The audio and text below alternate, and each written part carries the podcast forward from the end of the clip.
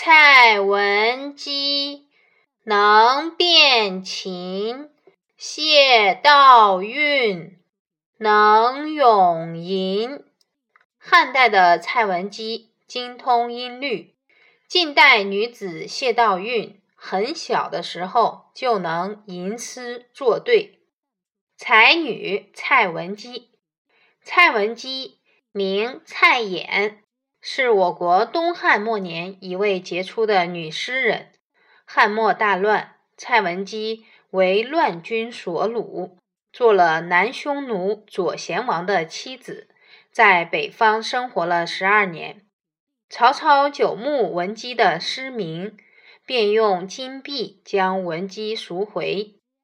蔡文姬归汉后，接替父亲续写历史著作《后汉书》，同时文姬还结合自己的悲惨遭遇，创作了悲愤诗等作品，反映了东汉末年社会大动乱的现实，表达了作者凄恻复杂的心情。